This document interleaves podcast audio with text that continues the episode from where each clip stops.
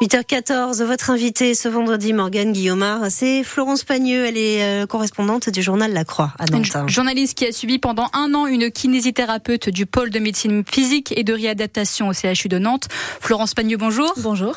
Dans le journal La Croix, dont le dernier numéro est en kiosque depuis hier, vous signez un long dossier sur ce service du CHU de Nantes dans lequel se retrouvent les personnes paralysées après un gros accident de la vie. Alors, à quoi ressemble la vie d'après pour euh, ces personnes?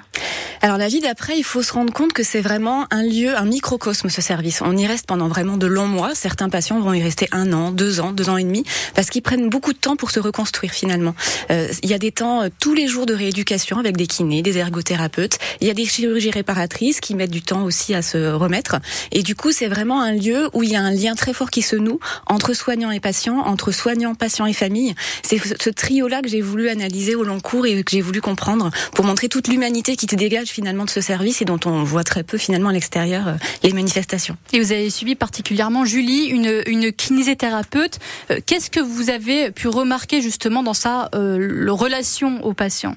Alors, Julie, elle travaille depuis dix ans dans ce centre, donc elle connaît très bien les lieux et elle est aussi présidente d'une association qui lie soignants et patients pour créer tout un tas d'animations dans ce service, sortir au restaurant, euh, partir voir des manifestations sportives. Je suis partie avec eux tout un week-end assister à une finale de handball et donc j'ai vu de près euh, ce que c'est que d'accompagner au long cours des patients. En fait, ce qu'elle dit, Julie, c'est que la distance avec le patient, qui est parfois nécessaire, elle fond nécessairement dans ce service parce qu'on passe beaucoup de temps ensemble. Il faut savoir que les patients qu'elle voit, elle les voit tous les jours, deux fois par jour. Donc vous imaginez le temps qui est passé ensemble dans un corps à corps, parce que les, les patients et les soignants sont très proches les uns des autres. Il faut soutenir les jambes, il faut soutenir les bras, il faut mobiliser les mains.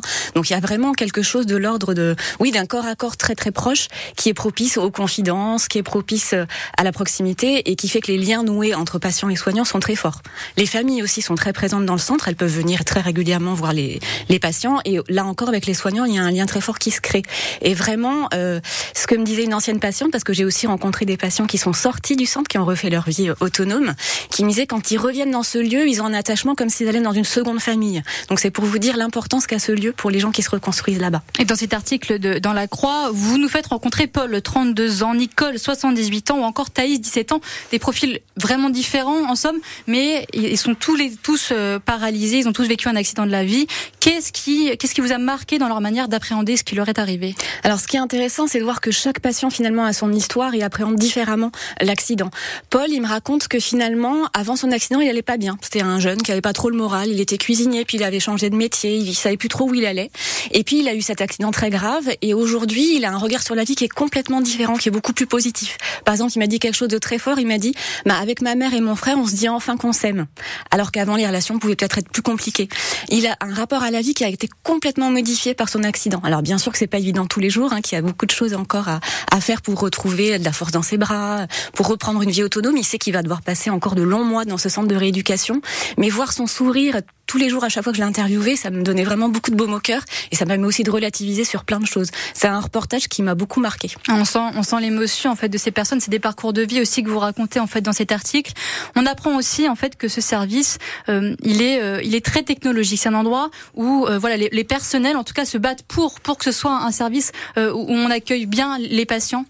Oui, effectivement, c'est un lieu qui se veut de référence nationale et qui possède plein de matériel pour aller euh, aider les patients à, à, à, se rééduquer de la meilleure manière possible. Donc il y a des robots qui sont très impressionnants, hein, qui permettent l'aide à la marche. Donc la personne s'installe dans un robot immense et puis on met en marche tout un tas d'écrans et de systèmes. Et puis elle réapprend, euh, quand c'est nécessaire, à reprendre le mouvement de la marche pour que le corps se réhabitue finalement. Alors ça concerne pas tous les patients, ça concerne ceux qui pourront un jour peut-être remarcher. Pour d'autres, ceux qui sont euh, définitivement paralysés des jambes, ça va être d'autres types d'exercices. Mais ce que me disaient les médecins sur place, c'est que la technologie ne fait pas tout. L'humain est extrêmement important. Et c'est aussi pour ça que les médecins de ce centre se sont battus pour avoir de l'argent, pour continuer à faire fonctionner ce centre, pour continuer à investir aussi dans l'humain. La technique ne suffit pas. Merci Florence Pagnon. On sent euh, votre émotion qu'on peut avoir aussi en, lisant votre dossier qui, je le rappelle, a été publié euh, dans le, numéro de la Croix euh, qui, est en kiosque depuis hier. Donc sur l'unité de réadaptation au CHU de Nantes dans le journal La Croix. Donc que, qu'on peut le voilà. voir si vous regardez France 3, il est il est à l'écran.